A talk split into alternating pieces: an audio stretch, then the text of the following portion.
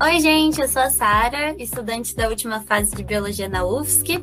Sou escritora também, de maneira geral, artista. Eu sou atriz, cantora, compositora e tenho músicas autorais disponíveis em todas as plataformas digitais para quem quiser ouvir. Então é um prazer imenso estar aqui como quase cientista, né? Podendo aprender mais ao lado dos grandes Geisa e Marquinhos. Oi, gente, eu sou o Marquinhos, sou professor, sou biólogo e sou um entusiasta da ciência. Olá, galerinha! Eu sou aqui o cientista do trio, como diz o professor Marquinhos, e estou muito animado para fazer essa nova temporada do Vem Cienciar com a Sara e com o Marquinhos e com todos os nossos cientistas convidados. E juntos a gente faz o Vem Cienciar. Então embarca com a gente aqui nessa quarta temporada, onde a gente vai trazer muita ciência de forma simples e divertida para vocês. Vem cienciar com a gente! É, vamos lá, meu amigo Geise, estamos aqui para mais um episódio do Vencenciar. Tudo bem contigo? Tudo certinho, Marquinhos. É muito bom estar gravando aí contigo de novo. É, a gente está um tempinho ausente aí do, do, do, mundo do podcast, mas como o Marquinhos já explicou, eu já expliquei em episódios anteriores, realmente é, estamos ali no momento profissional bastante diferente, né? Então, na medida do possível, a gente vem aqui hoje com um episódio super especial para vocês, né? respondendo uma, uma ouvinte nossa que deixou um comentário muito interessante para nós lá nas redes sociais. É, vamos, vamos já falar do comentário, vamos falar já da ouvinte, que é um ouvinte especial para a gente também. E é, eu só queria aqui agradecer mais uma vez a todo mundo que continua acompanhando o Vencenciar.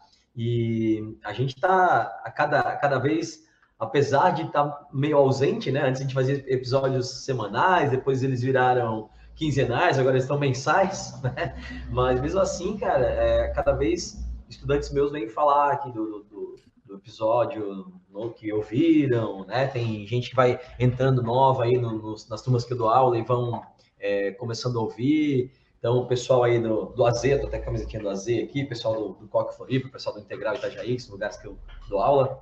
É, e a gente faz isso aqui com muito carinho, né? Então eu fico muito feliz quando os estudantes falam que, que ouvem, né? Então, só agradecer, só agradecer e, e é, é, legal manter essa, essa chama da divulgação científica acesa aqui entre a gente, né, Geisa? Nossa, com certeza. E esse semestre especificamente eu tenho um monte de estudantes teus é, na, nas turmas de farmácia, na turma de, de psicologia. É, pergunto sempre no começo da, do, do, semestre ali, ah, quem conhece o Marquinhos, quem conhece o Jubilu, Gustavinho, e dessa vez tu é o campeão ali, campeão de aprovação, pelo menos nos cursos que eu tô, né? E falando em estudantes também, Marquinhos, deixar um, claro, um grande abraço para nossa host, a Sara, que é, finalmente agora graduou, agora podemos chamar ela já de, de bióloga, é, já recebeu o canudo, então um beijão aí, Sara, estamos esperando você de volta já no próximo episódio e deixar aí também um, um grande abraço para minha ex-estudante aí, Ana Carolina Martins, que está hoje em dia dedicando um, um, pouco do tempo livre dela ali a um Instagram muito interessante, que é o genética.neurociência, arroba genética.neurociência, e que tem tudo a ver com, com o tema que a gente vai falar hoje. Então, Ana, siga adiante aí, que essa área é super legal e super importante. Muita gente precisa ouvir o que tu tem tem para falar aí no Instagram? A gente, primeiro parabéns para Sara, né? A Sara tá fazendo falta. Logo hoje que a gente tá em vídeo aqui, a Sara não tá para deixar né, o negócio mais bonito, tá esses dois mal acabados aqui. tá, deixa eu tentar só natural agora começando a frase. e Sara, parabéns pela pela graduação. A gente sabe o quanto é difícil, né? O quanto a gente a gente se dedica, o quanto a gente é, abre mão de várias coisas para poder se graduar aí num curso como como a UFSC, né? A biologia da UFSC é bem pesada, então parabéns aí e sucesso na, na carreira profissional. E cada vez mais você vai receber a, a estudantes que foram alunos meus e do Gustavo, porque agora a gente trabalha no mesmo lugar, né? A gente trabalha junto, a gente divide a biologia já há dois anos aí. Então, daqui para frente, vamos empatar eu e o Gustavo, né? o Gustavo também. Legal. É. Então, vamos lá, cara. Vamos começar nosso episódio, né? É, e esse episódio a gente vai falar de evolução, é o nosso tema principal de evolução, é evolução, mas a gente tem né, um, um, norte aqui é, dentro da evolução para falar, e a gente vai responder uh, duas perguntas que foram feitas por uma psicóloga, né? Que é, eu digo que ela é muito é, é importante, assim, na, na, para a gente aqui do Essencial, porque ela é ouvinte há muito tempo, ela já contribuiu outras vezes com né, sugestões e tal, e ela foi tanto estudante minha no, no curso de pré-vestibular, quanto do Geisa depois na graduação em psicologia na UFSC ali, que é a Arielle Teixeira, agora psicóloga Arielle Teixeira, né, que mora lá na, em Criciúma, na cidade do meu glorioso Tigre, né, tá lá na zona de classificação da, da Série B, né, foi até, até Criciúma ver jogo esses dias aí, gente. peguei o, a moto, fui lá dar o, o, o rolezinho lá no, no Heriberto, no Majestoso, para ver o, o Tigre jogar. Perdeu, quando fui, perdeu, porque eu sou azarado, mas... Mas foi legal, meu jogo. E, Ariela, então, obrigado pela, pela tua contribuição, tá? A gente está aqui respondendo lá. Ela chamou a gente aqui na, na resposta, ó. O pessoal do, do VCSR aqui pode responder essa, né? E as perguntas que a Arielle fez foram as seguintes, pessoal. E eu vou fazer, vou deixar as perguntas aqui e a gente vai conversando no episódio. Eita. Sou um carro aqui. A gente vai conversando no episódio é, em cima dessas, dessas perguntas, tá? Que a Arielle fez aqui. Então vamos tentar responder a Arielle da melhor maneira. Espero que a gente consiga é, superar todas as expectativas aí, tá bom? Bom, a Arielle perguntou o seguinte: por que a evolução natural ainda nos deixa doentes? Então, né, por que, que ah, o processo evolutivo não selecionou né, é, indivíduos, é, é, um perfil genético, né, onde as pessoas não fiquem mais doentes? E a segunda pergunta é por que os transtornos mentais não foram sendo eliminados, já que eles diminuem nosso sucesso reprodutivo? Né? Então, Jason, vou deixar tu começar a discorrer sobre o tema aí. Vamos ver o que, que você tem para falar. É, Marquinhos aqui vai me interrompendo e vai me, me conduzindo aí, porque realmente essa, assim, chamar para falar de temática sobre DNA, vocês já sabem que eu gosto bastante, ainda quando vai unir DNA e cérebro, então realmente tem a tendência a ser bastante prolixo e, e puxar para né, todo esse conhecimento amplo e, e, vasto que existe na literatura e que eu adoro bastante, sempre estou lendo e me, tentando me atualizar aí dentro. Né? Não por acaso, né, sou geneticista do comportamento.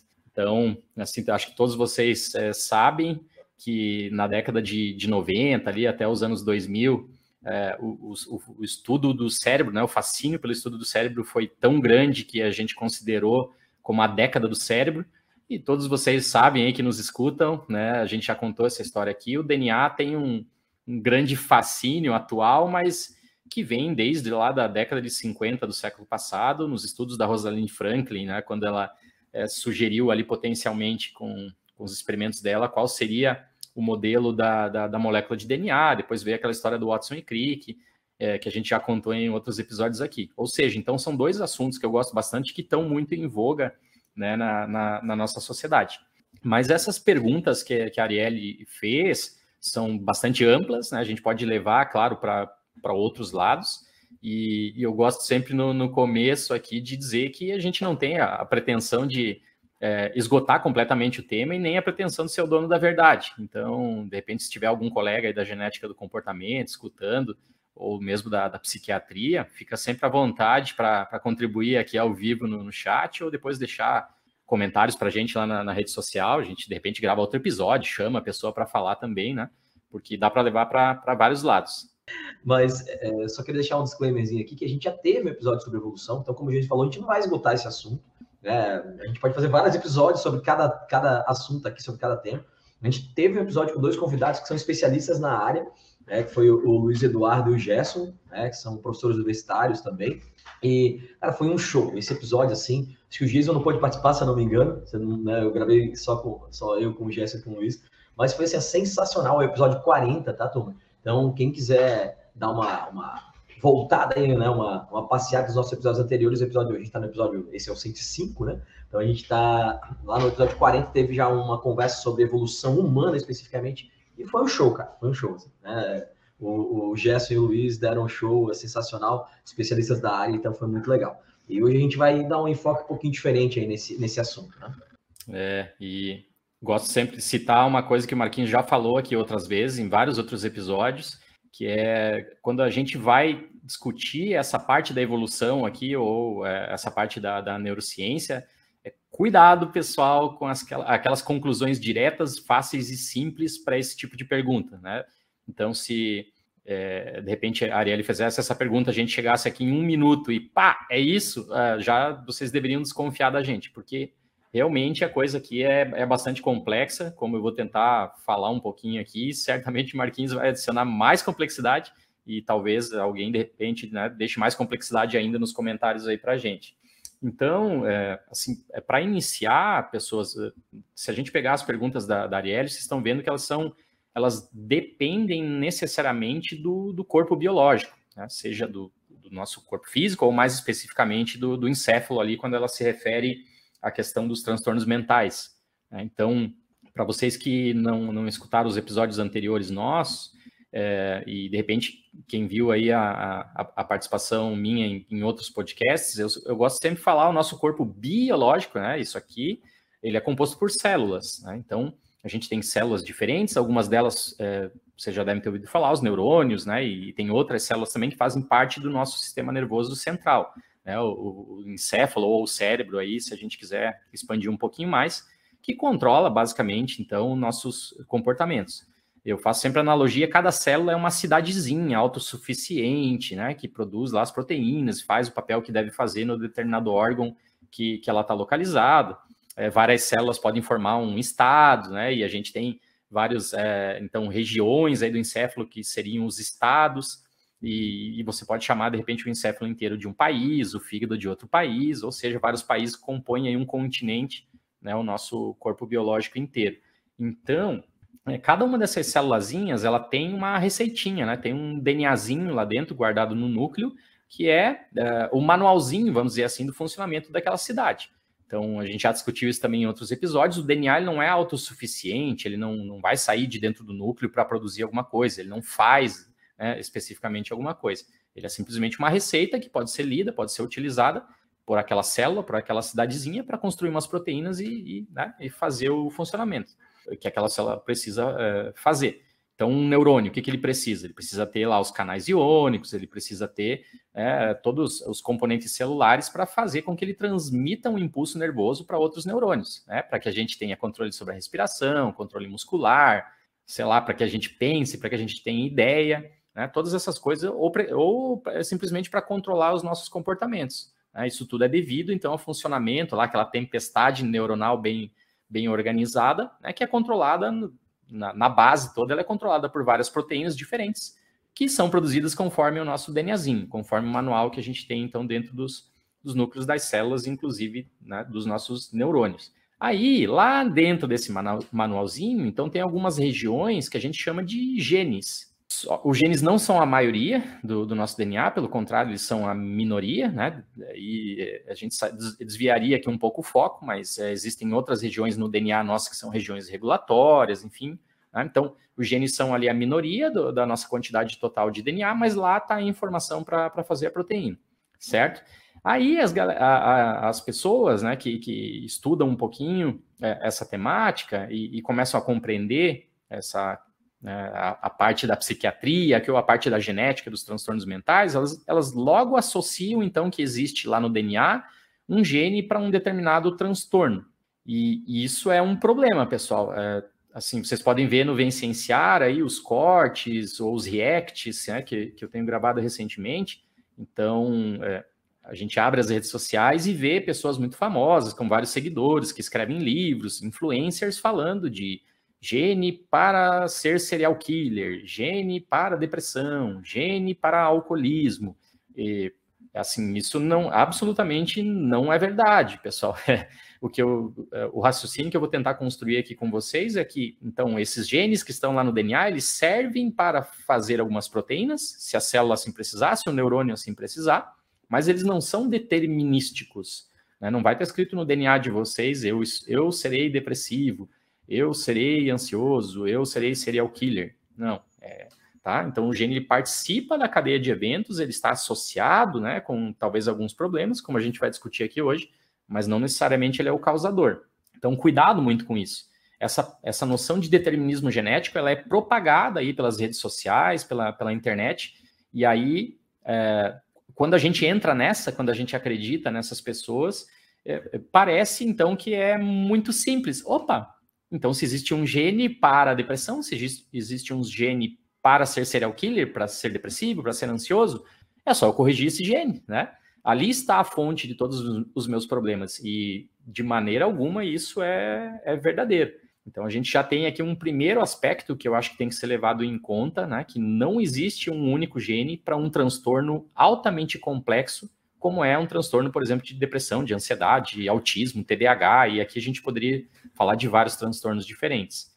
Essas doenças, elas são multifatoriais, esse é o termo correto, né? São doenças complexas. Então, elas têm a participação de dezenas, centenas ou milhares de genes diferentes, participação, né? elas dependem, e também elas dependem de uma infinidade que é absurda de fatores ambientais. E ambientais aqui eu quero dizer ambiente que vem de fora para dentro do nosso corpo, né? e como o ambiente também interno das nossas células, elas se comunicando, os neurônios se comunicando, enfim. Tá? Então, esse é o, é o primeiro ponto aqui, né, gente? Eu, eu não vou ter um único gene, uma, uma única pecinha, uma única engrenagem para definir o que é um transtorno mental. O segundo ponto é a gente também tem que evoluir no sentido da compreensão aqui da neurociência, que não existe mais aquele loca localizacionismo absurdo, como a gente entendia assim no passado. Ou seja, ah, uma área é responsável por uma determinada coisa. Uma área, eu digo uma área cerebral. Né? Então, ah, existe lá uma área cerebral responsável pela memória, existe uma área cerebral responsável pela ansiedade. Não, hoje a gente vê o cérebro muito mais da, da maneira integrativa, pensando muito mais em vias neurobiológicas. Então, eu, por exemplo, estudo bastante as vias dopaminérgicas, que está todo mundo falando hoje em dia aí na, na, internet também. A via mesocortical, a via mesolímbica, a via nigrostriatal, né? Nigrostriatal muito envolvida com Parkinson, a mesolímbica muito envolvida com ansiedade, com a mesocortical com TDAH e por aí vai. Mas ou seja, é, aparentemente, várias regiões, vários estados do país chamado cérebro são necessários para que a gente tenha um transtorno altamente complexo como esses que, que gente, mentais, né? Como esses que a gente está falando aqui nesse momento. Então, aqui a gente já adiciona um, uma segunda complexidade. Ou seja, não é um gene só, não é um fator ambiental só, opa, terceira complexidade, e não é só uma área cerebral é, que, que, a gente precisaria curar, entre aspas, ou selecionar, né, ao longo dos processos evolutivos para eliminar uh, as doenças todas, né? E aqui a, a, coisa me interrompa quando tu quiser, Marquinhos, porque uh, assim a, a, complexidade vai ficando maior ainda e é, vai aumentando a complexidade, mas também vai ficando mais legal, porque a gente pode passar a falar aqui, por exemplo, da, da epigenética, né? Da epigenética que está tão na voga aí no, no presente momento. E, inclusive, lá no, no, no Eslen também ele fez uma perguntinha sobre isso. O pessoal gostou bastante quando eu falei de um estudo de 2004 aí da, da, da galera da McGill, né, do Canadá, que foram os caras que postularam uma relação do cuidado materno com a epigenética de um gene para receptor de glicocorticoides. Então, quem não, não, não assistiu, assim, brevemente, em menos de um minuto, explicando aqui para vocês, é, existe um, um, receptor no hipocampo, numa região cerebral nossa, hipocampo muito envolvido com reconhecimento espacial, com memórias, né, com, com emoções. Existe um receptorzinho lá chamado receptor de glicocorticoide, que se ele tiver muito expresso nas células do, do hipocampo, a gente consegue detectar melhor o, o cortisol, né, um, um hormônio aí que é liberado em relação ao estresse na nossa corrente sanguínea, e a detecção desse cortisol pelo, pelo GR, né, pelos receptores de glicocorticoide no hipocampo, cessa o nosso, é, nossa resposta de fuga ou luta, né, para ser mais direto aqui ao, ao, ponto. Então, deixa a gente mais tranquilo, mais resiliente, né, a gente sabe lidar melhor com o estresse, recupera melhor do estresse. E os caras mostraram, então, lá em 2004, que no, no, no rato de laboratório, se ele era bastante lambido pela mãe nos primeiros dias de idade, ele tinha então o gene des, o gene do receptor de glicocorticoide desmetilado. Esse gene ficava mais aberto, ou seja, eram produzidos mais receptores de glicocorticoide, e esse animal, quando ele ficava adulto, ele lidava melhor com o estresse. Já o animal que era pouco lambido pela mãe nos primeiros dias de vida, ele tinha o gene muito metilado, muito fechado, eram produzidos poucos receptores de GR e ele não lidava bem com o estresse né, durante a vida adulta e poderia ficar depressivo, ansioso, enfim. E essas modificações epigenéticas, elas são reversivas. Eles podiam pegar o animal que tinha lá o gene desmetilado e muito receptor de glicocorticoide e fazer metilação ali, fechar né, o, a cromatina, fechar o genezinho e aí, consequentemente, aquele animal parava de produzir receptor de GR e ele passava a lidar mal agora com a corticosterona, com o hormônio de estresse, e ficava mais ansioso, depressivo, né? Se estressava mais. Então, desde 2004, e isso vai evoluir, depois é, o, o, mesmo grupo de pesquisa canadense mostrou isso em seres humanos, estudando o cérebro é, pós-mortem, né, que eles têm acesso, aqui no Brasil é, é bastante difícil, mas lá eles têm é, acesso, então, estudando o cérebro pós-morte de suicidas, pessoas que, infelizmente, é, tiraram a própria vida, e eles dividiram esses suicidas em dois grupos, o grupo que tinha é, sofrido abuso durante a infância, e o grupo que não tinha sofrido abuso durante a infância. E eles viram exatamente isso também, que uh, né, basicamente sem a conclusão do, sem falar nos detalhes técnicos todos, a conclusão é que provavelmente pouco receptor GR no cérebro dessas pessoas uh, que acabaram se suicidando tem uma relação com abuso sofrido na, na infância, né, com maus tratos sofridos na infância.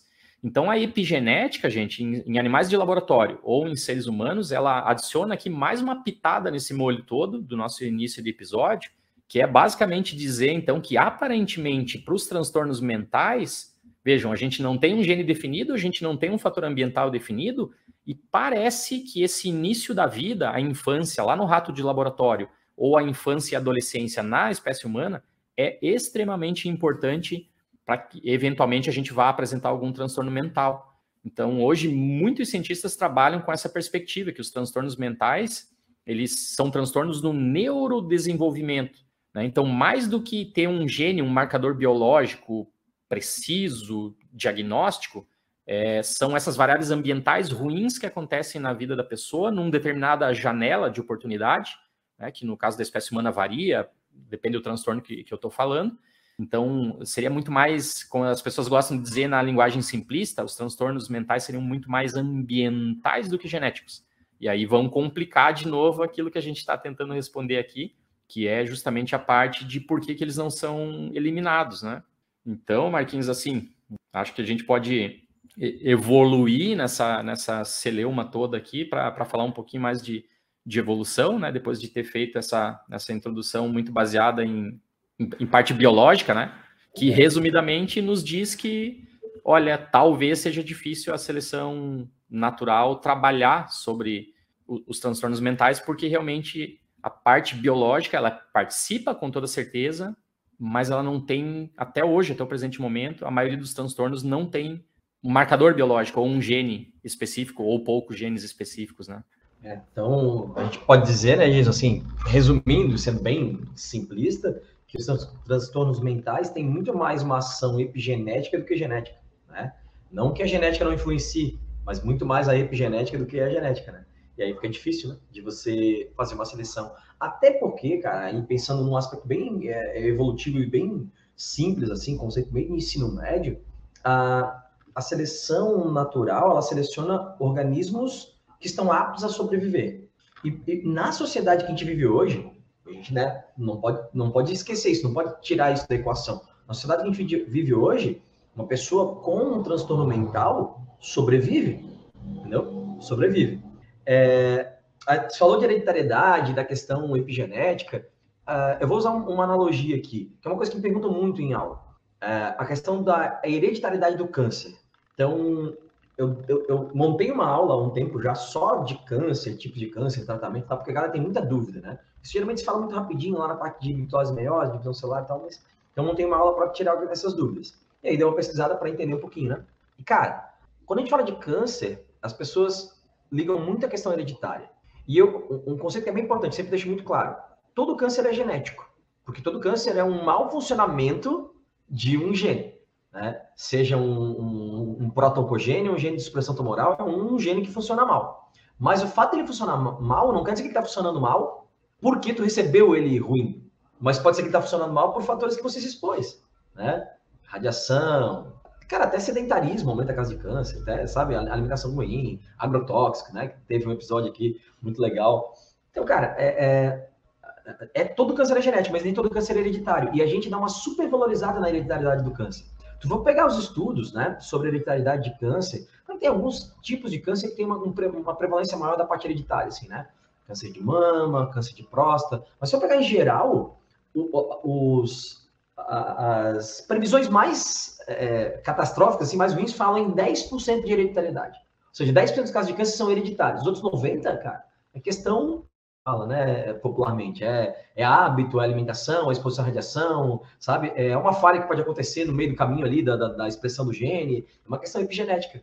Então, é, é, a gente dá uma supervalorizada nisso. Eu acho que a questão do transtorno mental também é isso, né? É muito menos genética, não que genética não influencie, mas é muito menos genética e muito mais né, ambiente, entre aspas, né, que é o, o termo que a galera costuma usar para se referir a, a, fatores externos aí, né?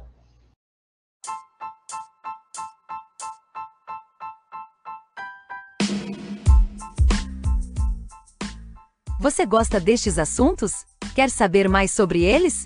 Então, você pode seguir-nos nas nossas redes sociais. Nossas principais redes são no Instagram com o e no YouTube com o canal Vencenciar. E se você quiser nos ajudar neste trabalho voluntário a melhorar o mundo através da ciência, por favor, recomende este episódio a um amigo ou familiar.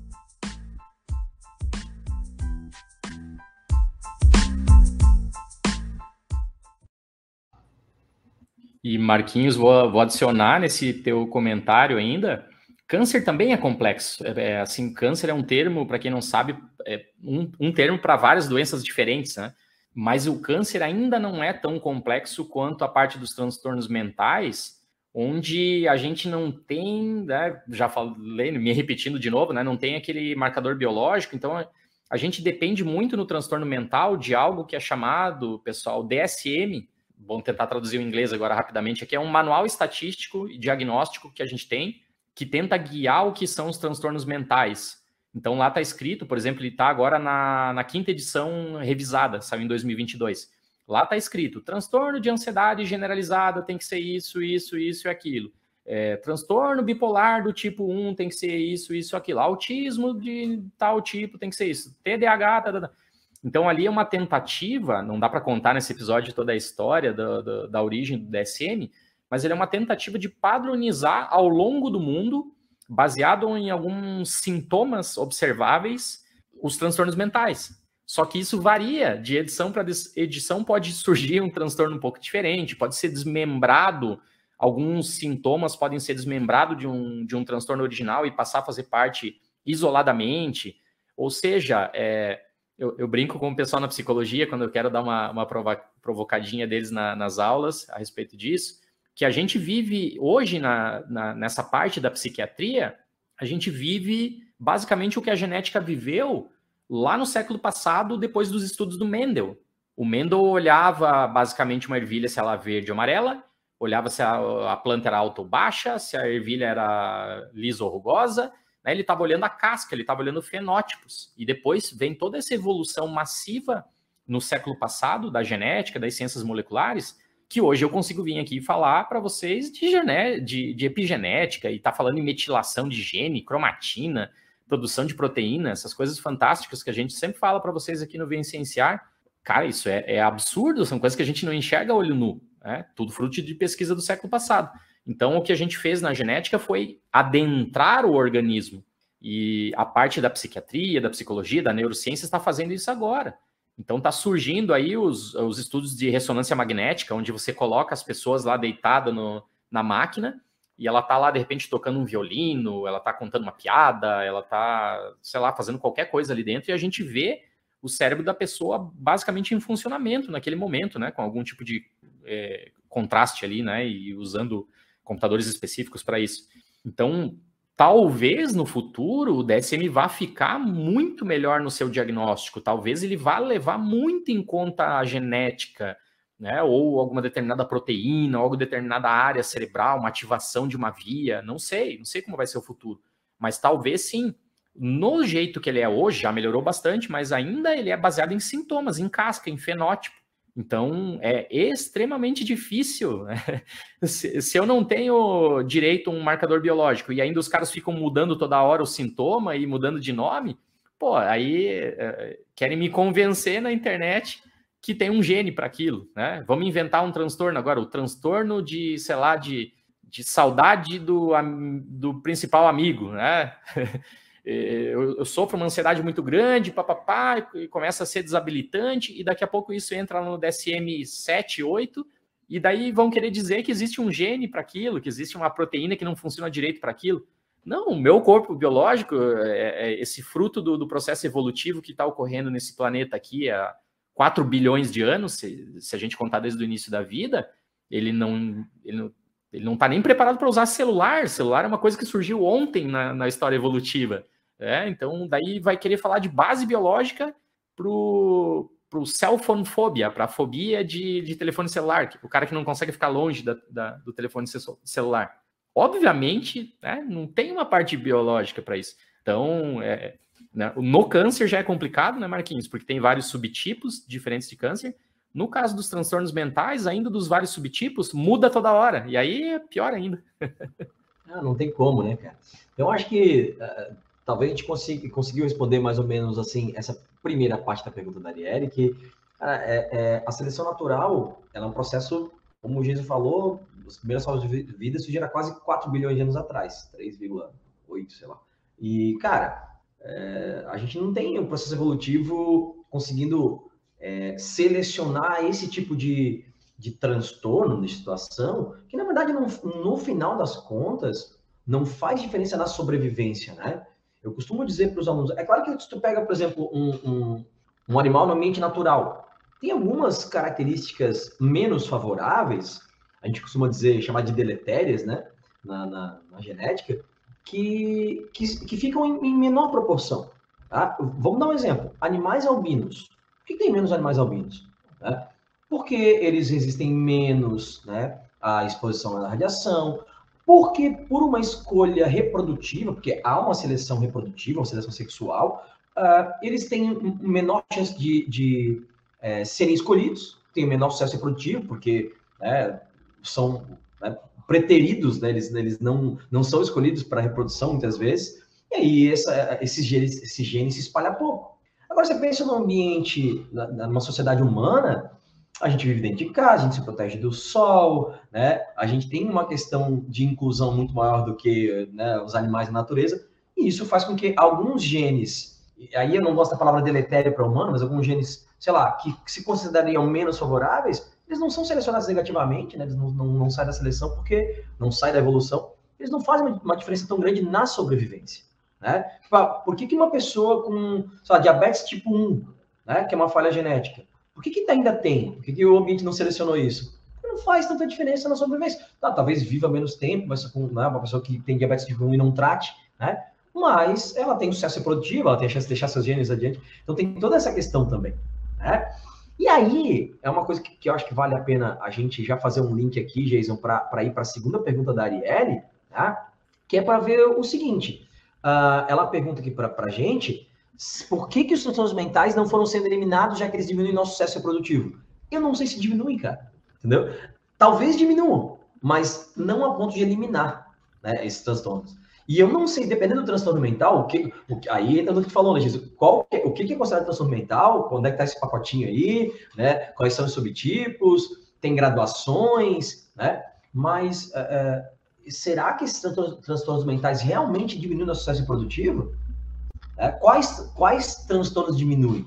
Né? E aí Exato. eu acho que para o pro processo evolutivo é, tem que ser uma coisa muito impactante, tem que ser uma coisa que prejudique muito a sobrevivência e o sucesso evolutivo. E, e, e por mais que tenha uma diminuição do sucesso, não chega a, a impactar no processo evolutivo como um todo, para assumir essa parada. Entendeu? Tem problemas genéticos muito piores que se mantêm mesmo sendo deletérios e tal, se mantém. Então, acho que o transtorno mental não chega nesse patamar de impactar tanto aí na, na seleção natural. O que, que tu acha é, disso? Exato. Não, é, é, é, tu foi certeiro no, no ponto, assim.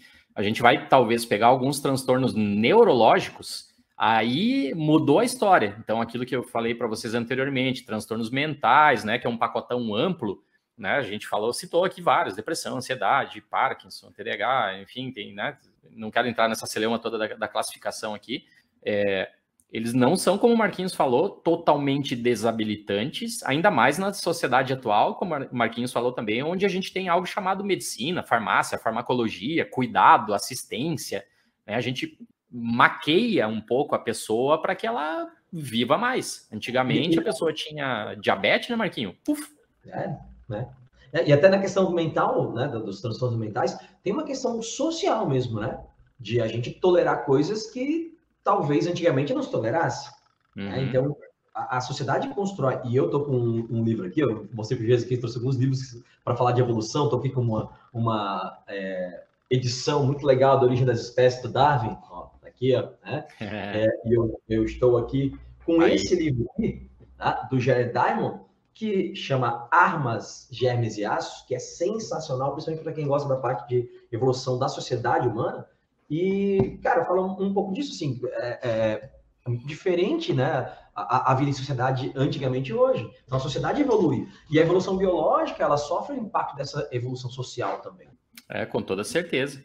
Então, assim, tem um, um, problema neurológico muito grave, ok, talvez seja extremamente desabilitante, talvez ah, não exista sucesso reprodutivo, e aí entraria por um outro lado, que é uh, o fato daquilo poder ainda reaparecer na, na espécie humana, né? Que é algo que a gente chama mutação de novo, ou seja, algo que foi completamente eliminado da, da, da, história evolutiva pode, de alguma maneira, acabar reaparecendo. Né? A gente não, não é perfeito aí ao longo do, do nosso uh, processo reprodutivo, né? na produção dos nossos gametas, acontece uma outra falha ali.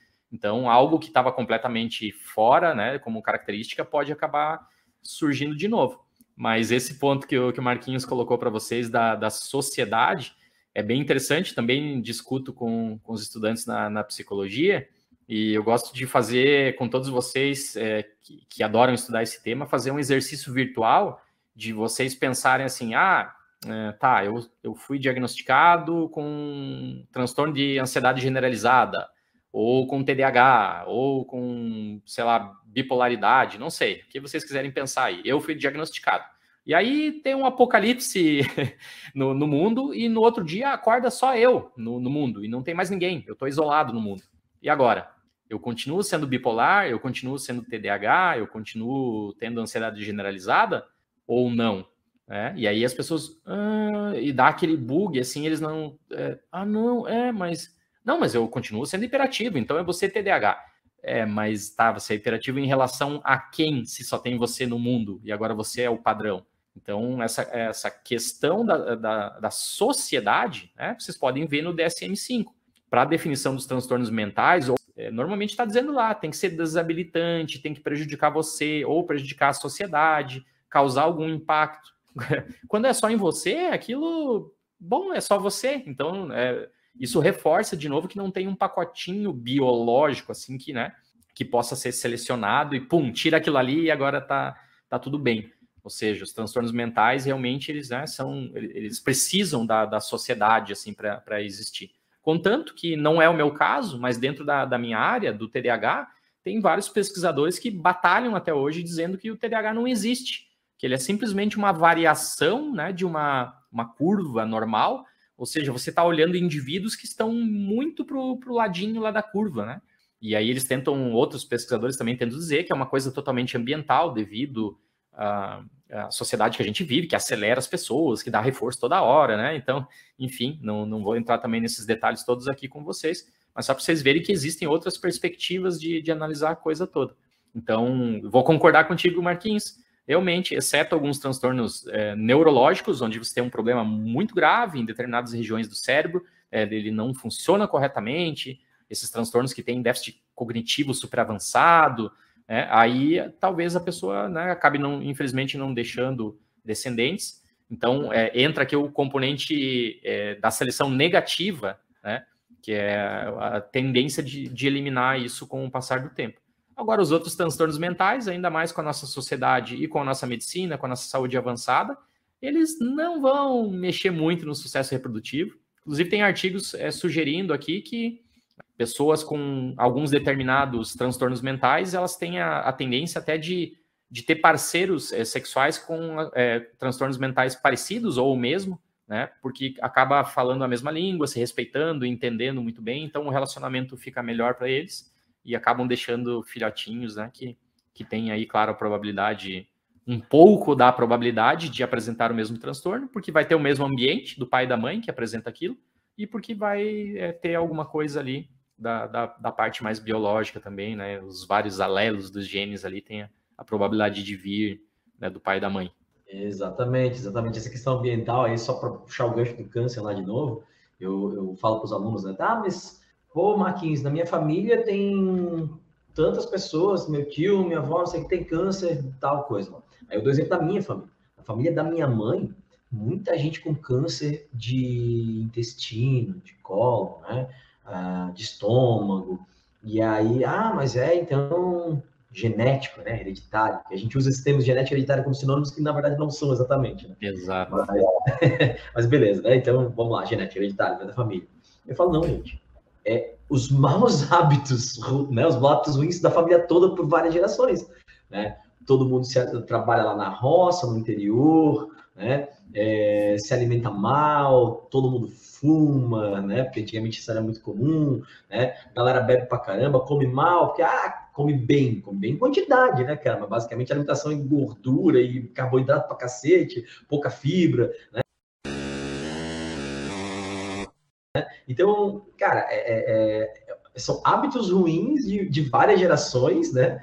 E, então não é uma questão genética, né? A gente, a gente às vezes não não dá a devida importância como o ambiente, os hábitos, né, podem influenciar a nossa, nossa vida, né? E aí acho que com, com a questão é, transtorno, dos transtornos mentais é isso também, né? E, e aí a gente tem um, um, fator genético muito, muito menos prevalente, como o Jason falou, e a, a parte fenotípica, vamos chamar assim, de fenótipo, de, do comportamento em si, ela não chega a ser né, impactante ali para o processo evolutivo, que não chega a ser, por mais que possa diminuir o sucesso evolutivo, não chega a ser uma coisa assim que faça uma diferença é, é, na, na, genética de populações, lá nas frequências né, gênicas e tal. Exatamente. E, e, bom, câncer, né? Realmente, intestino é, vai ser talvez a doença do século aí, porque agora agrotóxicos, microplástico, essa coisa toda. Então, realmente, né? Pobre do DNA que leva a culpa. Mas a gente está com os hábitos péssimos de vida. E acho que, Marquinhos, adicionar nessa tua fala também a, a questão de genética de populações, enfim, e o processo evolutivo, que a gente precisa de muitas gerações para conseguir, entre aspas, eliminar alguma coisa, ou porventura surgir uma mutação que seja adaptativa, né, e nos dê algum ganho aí em termos de, de, de. Então, a gente vê isso em estudos em laboratório, onde os caras pegam aí bactérias e, e fazem, né? A bactéria tem uma geração a cada, sei lá, oito horas. Os caras trabalham aí dois anos é, e aí vê milhares de gerações de bactérias. Pô, aí consegue ver alguma coisinha, né? Mas em nós, em seres humanos, o tempo da nossa vida, sei lá, a média de vida no Brasil está em 80 e poucos anos. Em 80 e poucos anos, a gente vai ver o quê? Três, quatro gerações. Né? É pouquíssimo. Então, as pessoas têm a tendência assim de ah, é uma, duas gerações, né? Evolução, como se a evolução tivesse um propósito, tivesse um senhor com uma varinha na mão, né? Eu sou a evolução e pum, ele cria um negócio assim. É, gente, assim, é um negócio demorado, né? Um processo que, que, envolve, claro, a seleção natural, que envolve deriva, que envolve um monte de outras coisas.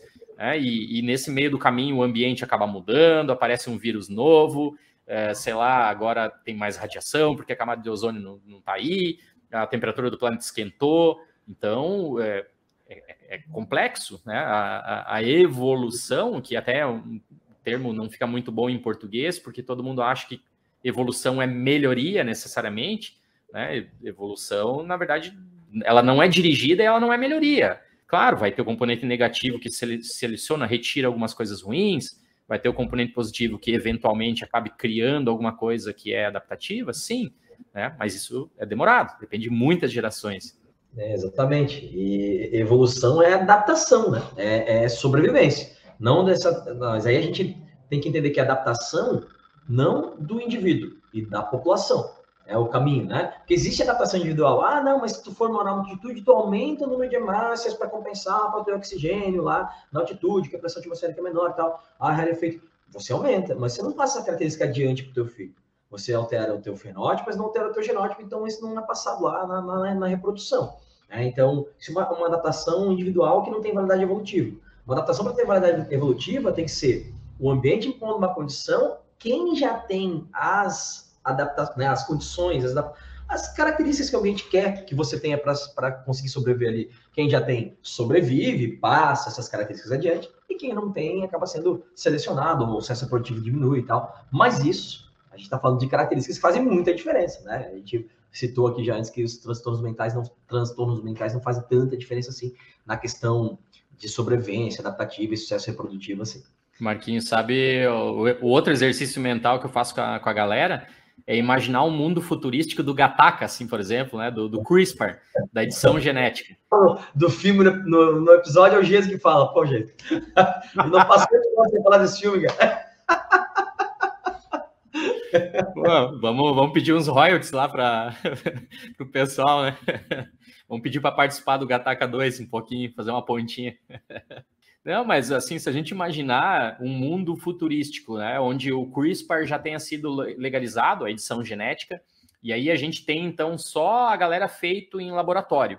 E aí a gente vai tirar todos os alelos ruins que porventura estejam envolvidos com o aparecimento de um transtorno mental ou de uma doença, da diabetes, do câncer, né, as doenças que o Marquinhos citou. Vamos fazer o ser humano perfeito. E aí vamos botar ele para viver nesse mundo maluco como a gente está aqui, né? De microplástico, agrotóxico, e radiação e bora lá. Gente, obviamente que vai acabar mudando alguma coisa na, naquele serzinho e, e vão aparecer os problemas. E aí os seres humanos do futuro vão talvez culpar, pô, mas a evolução, a evolução, né? cadê a evolução que não retira isso aqui? É, não, é simplesmente porque ao longo da tua vida você também né, deveria ter os hábitos corretos, você deveria cuidar do teu corpo, das tuas células. Né? Foi um pouquinho do que eu falei anteriormente na mutação de novo, ou seja, pode aparecer numa geração aquilo que já tem, tenha sido excluído. Né? Então, tem mais esse, esse problema aí, que realmente a evolução precisa de várias gerações, e como o Marquinhos falou ali anteriormente para vocês, ela não não está pensando num indivíduo específico, né? O processo evolutivo é global, né? Então, não só para a nossa espécie inteira, como para o planeta todo. Né? É, exatamente. E uma coisa que eu gosto de comentar nas aulas, quando eu falo de evolução, Jason, é que a galera tem essa tendência de achar que a evolução faz a coisa ficar mais complexa, né? A estrutura ficar mais complexa. E não é uma verdade. É uma adaptação, às vezes, porque na maior parte das vezes você tem uma derivação que faz ele ficar mais complexo, mas não é uma regra. E aí a gente tem hoje, por exemplo, coração de peixes atuais, tem duas cavidades, uma circulação bem simples, né? É, você pegar os peixes primitivos lá, placodermos e tal, tinham cinco cavidades no coração, mais do que a gente, que tem quatro. Então, é uma situação bem complexa. Então, a evolução fez com que é, eles, é, eles ficassem né, com, com, com, um coração mais simples, os peixes. Né? Então, não quer dizer que é, a evolução leva uma, um aumento de complexidade necessariamente. Né? Pois é, vamos pegar um outro exemplo que todo mundo sabe também. Uh, os dinossauros dominavam esse planeta aqui. Os mamíferos eram pequenos ratos que viviam se escondendo, não tinham espaço para nada. Aí dependeu de vir um asteroide bater aqui, basicamente levar a extinção deles, que eram os dominantes do planeta todo, para daí nós, os pequenos mamíferos lá, os ratinhos, sair das suas tocas. Né? O Gerson contou essa história no, no episódio da, da, evolução aqui para daí os mamíferos é, terem toda a diversidade, ocuparem, né, e vir os primatas e, e, dar e chegar aqui em nós. Então, assim, se é sempre melhoria e se sobre o nosso ponto de vista nós somos os melhores, por que, que a gente teve que depender de um asteroide para bater, para basicamente arrasar tudo e depois a gente poder surgir? Então, é, obviamente não, não tem essa, essa historinha né, toda como, como o pessoal conta aí às vezes nas redes sociais, é, Lembrem-se, gente, é, toda a ciência feita no mundo ela é feita por seres humanos. Então, é, é, nós estamos vendo o mundo sobre a nossa ótica, sobre o nosso intelecto, né, com o nosso próprio cérebro. E a gente tem que fazer um exercício, às vezes, de tentar entender que, que a gente é simplesmente mais uma obra desse planeta aqui. Né? A gente não, não criou ele, a gente não, não manda nisso aqui tudo, né? A gente faz parte do, do, do meio ambiente. E para quem está vendo aí a gente na, no vídeo do YouTube, para quem não está vendo também, mas eu vou mostrar aqui esse livro, Jason, ó, né? este livro, ele fala muito de evolução. Talvez para conseguir entender ele tem que ter uma basinha de biologia, né? Então, quem é aluno de, de graduação em biologia aí com, com certeza vai conseguir né, entender o livro. Quem é aluno de ensino médico, sim, mas que gosta de biologia, né? Se dedica e presta atenção nas aulas, vai entender também, né? E nesse livro, o, o Dawkins ele fala um pouquinho, chama o Gênio Egoísta, o livro, né? E ele fala um pouquinho sobre a história de evolução, como ela caminha, né? E, e, e ele deixa muito claro que o que importa é a população, a espécie, e não o indivíduo. Inclusive, ele usa um termo muito legal que ele fala que nós somos robozinhos que armazenam genes. Que o que importa evolutivamente são os genes que são passados adiante. O Jason deu uma aula aqui no início do, do, do, desse, desse episódio, falando que esses genes eles sofrem fatores externos para é, determinar como eles vão se expressar. Mas o que, que tu pode passar para o teu filho? Não a maneira como ele se expressa. Você passa basicamente né, o gene. E aí, esse gene pode né, se, se expressar diferente ali. E o, o Dawkins fala né, que nós somos robozinhos que armazenam genes, passam genes adiante, assim a gente perpetua a espécie. E para quem não sabe, né, se fala muito em memes hoje, foi esse cara, o Richard Dawkins, esse biólogo, que criou o termo meme. Neste livro aqui, ele tem um capítulo falando os, os memes replicadores, né? E aí você lendo, se não quiser ler o livro inteiro, busca lá na internet o capítulo 11 do Gênio Egoísta, que chama Os Memes Replicadores, e você vai entender a relação dos memes genéticos com os memes da nossa vida digital, né, Jason? É, livro espetacular. Eu tenho realmente algumas ressalvas. O Dawkins é um cara fantástico, ainda mais como divulgador científico. As minhas ressalvas são justamente nessa, nessas partes do, do gene, né, por um pouco por causa da, da epigenética, que foi justamente que o Marquinhos pegou que, que eu falei né, no, no começo do episódio. Mas não desqualifica de maneira nenhuma o livro, não desqualifica a, a mensagem dele. Com a, a, ressalva é cuidado só para não se, não se tornarem deterministas eh, genéticos, né? No sentido de pensar que existe um gene para um determinado problema. E veja, pessoal, a gente focou aqui muito em algumas doenças, alguns transtornos mentais ao longo desse episódio, né? Porventura vai vir alguém no comentário aqui, ou vai depois chamar a gente em particular para falar: ah, mas existe, sei lá, uma doença genética, né? Que tem o nome dos médicos, aquelas doenças, uma síndrome genética que tem. Sim, existem algumas doenças genéticas já catalogadas, existe uma base para isso, o OMIM, que coloca lá alguns poucos milhares de doenças onde você realmente tem um marcador biológico muito importante. Né? É, o Marquinhos citou aqui, por exemplo, o câncer de mama. O câncer de mama tem dois genes muito importantes, BRCA1 e BRCA2. A gente sabe que tem uns, alguns alelos deles ali que dão origem a proteínas defeituosas, que né, que atrapalham lá o controle do ciclo celular e geram câncer de mama. Então, eles são considerados marcadores. Mas essas é, são as exceções, tá? O que a gente falou aqui hoje, diabetes, vamos lá, problemas cardíacos, a parte comportamental, transtornos mentais, não, não os neurológicos especificamente. Esses caras todos, aí, gente, é uma participação absurda de vários genes diferentes, é, de, de outras coisas do componente biológico diferentes, e o ambiente talvez seja muito mais importante. Então, é por isso eu deixei muita mensagem ali da, né, que hoje em dia a galera já até chama eles de transtornos do neurodesenvolvimento, porque é o ambiente afetando crianças ou adolescentes, né, um período determinado ali da vida, e aí causando esse problema naquele indivíduo. Não tem muito a ver com, com a bagagem genética dele. Então fica mais difícil né, para o processo evolutivo trabalhar em cima. Exato, professor Jason. Acho que a gente falando mais do que devia, né? A gente sempre fala mais do que precisava. Mas acho que a gente conseguiu responder a Arielle aí. Arielle, obrigado mais uma vez pela tua participação aí, né? E, e se tiveres alguma dúvida, se ficou alguma dúvida, mandem para a gente e a gente te responde. Tá? Não sei se a gente é, conseguiu te responder satisfatoriamente, mas se precisar aí, a gente continua discutindo esse assunto. É, certamente ela vai ter talvez a réplica aí, ou vai ter algum outro tipo de dúvida, ou mesmo algum dos ouvintes, né, do pessoal que, que vive aí, é, falando com a gente. E claro, a gente pode voltar a, a, a debater aqui, mas eu acho que ficou a mensagem de que a, o processo evolutivo não só não nos limpa dos transtornos mentais ou das doenças, mas infelizmente ainda, né, Marquinhos, elas estão aumentando de, de frequência né? Devido aí o nosso ambientezinho não muito adequado no presente momento e devido também que a nossa população continua crescendo.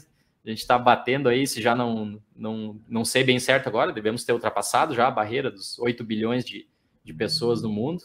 Então é óbvio que a frequência, né? Com, quanto mais gente nesse mundo todo aqui, a frequência tende a aumentar também, né? De, de transtornos mentais e está aumentando. E a gente vem agora recentemente também de uma pandemia que foi um fator ambiental muito decisivo para aumentar os transtornos, vamos pensar principalmente ansiedade e depressão. Né? A gente está vendo a Organização Mundial de Saúde aí falando que a coisa está extremamente complicada, né? aumento de 25%, o, o mundo já passando de, do gasto total com transtorno de ansiedade e depressão de um trilhão de dólares por ano. O Brasil sempre no, no, no, pódio né, desses transtornos, ali o primeiro, segundo ou terceiro lugar de, de prevalência de transtorno de ansiedade. Então, a coisa é extremamente complexa. Cuidem bastante, pessoal da saúde mental. Se precisarem da ajuda da, da Arielle aí ou de qualquer outro psicólogo de confiança de vocês, né, vamos tirar esse estigma aqui que doença mental é coisa de louco, de pessoa completamente desabilitada. Não, é, é necessário que todo mundo faça aí um certo nível de, de terapia ao longo da sua vida. Né? Os psicólogos é, vão ter bastante trabalho aí para tentar ajudar realmente o processo evolutivo a melhorar lembrei, um pouco esse aqui. Lembrei agora, Jason, das aulas do nosso querido Paulo Hoffman, que está devendo para a gente um episódio, né, cara? Tem que falar com o Paulo Hoffman aí, tem esse contato com ele aí, gente mas eu lembro de quando nas aulas ele falava das fenocópias. Lembra das fenocópias? Que são estratégias para consertar falhas genéticas, né? E aí, cada vez mais a gente tem mais fenocópias, ou seja, estratégias para consertar probleminhas genéticos, né, que poderiam atrapalhar a nossa vida. A gente vai consertando miopia, né? Porque, cara, a real é assim, a gente, na, na população humana, a gente conserta um monte de coisa com fenocópia. Eu estou usando lente de contato aqui, eu sou míope, né? Então, é fenocópia. É, imagina, sei lá, uma águia míope. Não vai sobreviver, cara. Entendeu? Então a gente conserta isso. Nos humanos, a tendência é aumentar a quantidade de problemas por conta das fenocópias, por conta da medicina, né, da farmacologia que o Jesus falou, da questão social. Então, não diminuir, pelo contrário, né, como a nossa sociedade se, se, se mostra hoje, a tendência é a gente ter ainda aumento de alguns problemas e não a diminuição. Né? Não faltará emprego, né, Marquinhos? Para o pessoal da medicina, da psicologia, da saúde aí. Professor Geis, terminamos por hoje então? É isso aí, meu querido. De bola, tava com saudade, né, de fazer um, um de gravar com vocês. Espero que a Sara não tá aqui hoje, mas foi, como diz o Jason aqui, old school, né? Saiu o Jason. Vamos nas antigas lá, 2020. Show de bola. Jason, obrigado mais uma vez pela parceria. Pessoal que ouviu a gente, obrigado, viu? Continue ouvindo, mandem sugestões. A gente está sempre tentando aí fazer, trazer ciência descontraída de qualidade para vocês. Um abraço e até a próxima. Um abraço, galera. Se puderem aí divulgar o nosso canalzinho do YouTube para a gente ganhar uns inscritos aí a mais, a gente agradece bastante.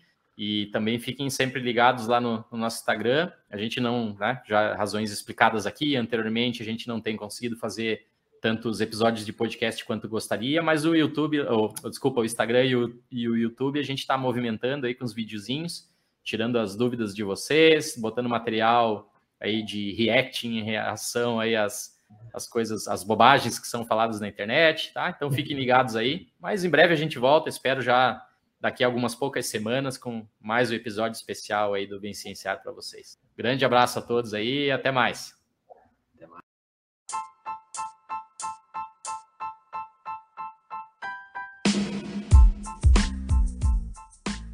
Você gosta destes assuntos? Quer saber mais sobre eles? Então, você pode seguir-nos nas nossas redes sociais. Nossas principais redes são no Instagram com o e no YouTube com o canal Vencenciar. E se você quiser nos ajudar neste trabalho voluntário a melhorar o mundo através da ciência, por favor, recomende este episódio a um amigo ou familiar.